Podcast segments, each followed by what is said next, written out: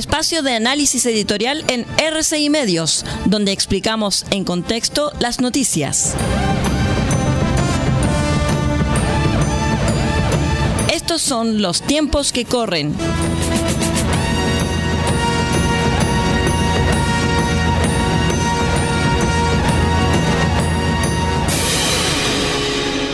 Hola, ¿cómo están estimados amigos? Bienvenidos a esta nueva edición de Los tiempos que corren, el espacio editorial de RCI Medios, donde planteamos nuestro pensamiento frente a los distintos acontecimientos, sobre todo nacionales. Se ha agitado bastante la extraña posibilidad que el proceso constitucional termine en nada, que no haya texto constitucional y por lo tanto no haya plebiscito en diciembre. Una serie de notas de prensa y varios analistas han alertado sobre esta situación que se empezó a instalar como si fuese una posibilidad viable. El periodista Daniel Matamala plantea que si las encuestas no se revierten de aquí al 7 de noviembre, cuando el Consejo debe despachar el proyecto, es posible que nadie quiera aprobar un proyecto con grandes posibilidades de ser rechazado. Si eso ocurre, el proceso fracasaría y no habría plebiscito. Pepe Out, otro influyente que además es bien escuchado en círculos políticos, plantea la misma hipótesis. En efecto, esa conversación existe en círculos del gobierno, pese a que no tiene sentido alguno.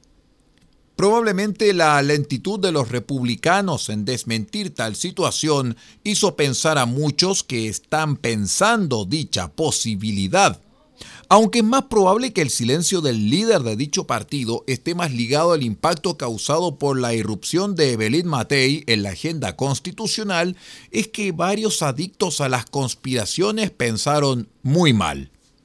La verdad es que la posibilidad es ilógica y es un evento de muy baja probabilidad.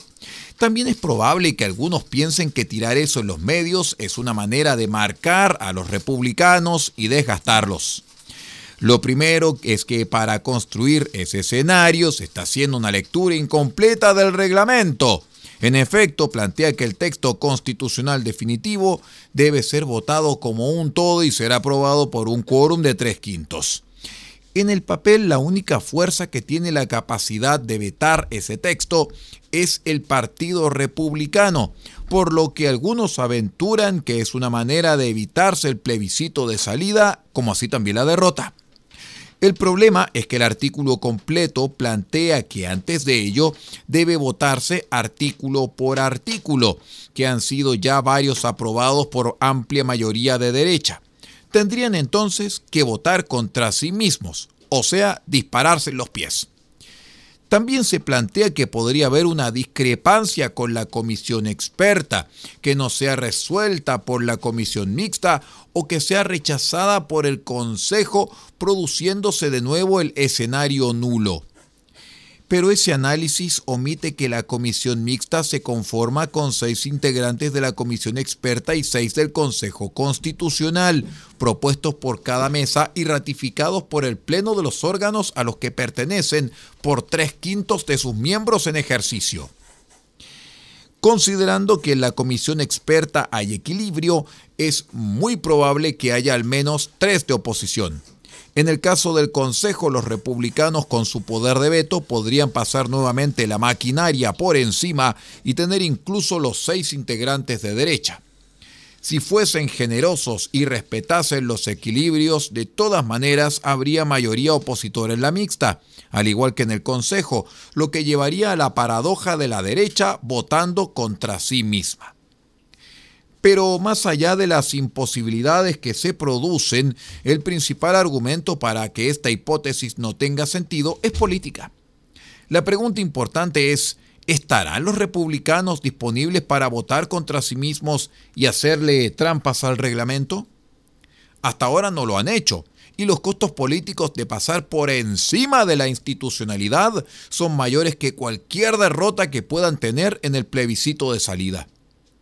En este último punto tienen una mega encuesta gratis que les permite medir exactamente cuál es el grado de aceptación de la sociedad de sus propuestas.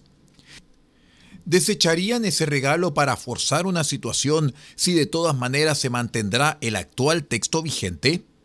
Si así lo hubiesen planificado, lo habrían hecho de entrada. En contraste, la estrategia ha sido construir un texto que refleje el país más acorde a su marco ideológico en vez de boicotear el proceso. Podrían haberlo hecho bajo el discurso legítimo que siempre se opusieron a un nuevo proceso, pero optaron por otro camino. Sería un error catastrófico si decidieran en el último minuto, con argucias poco éticas, votar contra su propio proyecto de país. La apuesta de republicanos es nuclear a la derecha alrededor suyo. Lo han logrado y la estrategia nula no les sirve para ello. Hay dos hechos políticos relevantes en el Consejo. El primero es la visión de país que tienen los republicanos y que han usado su mayoría para colocarla en el texto. Y el segundo, que han logrado capturar muchas adhesiones en los partidos de Chile Vamos donde sus consejeros se han convertido en apéndices de dicho partido. Eso fue advertido por Evelyn Matei, que decidió irrumpir antes que la estampida fuese total. Incluso con una derrota amplia en el plebiscito, tener a la derecha casi completa en el corral es por sí una victoria enorme para el desafío electoral que viene. Echarla a perder con una jugada de corto plazo no es factible de modo alguno. Que tenga un lindo día. Hemos presentado el espacio de análisis editorial en RCI Medios, donde explicamos en contexto las noticias.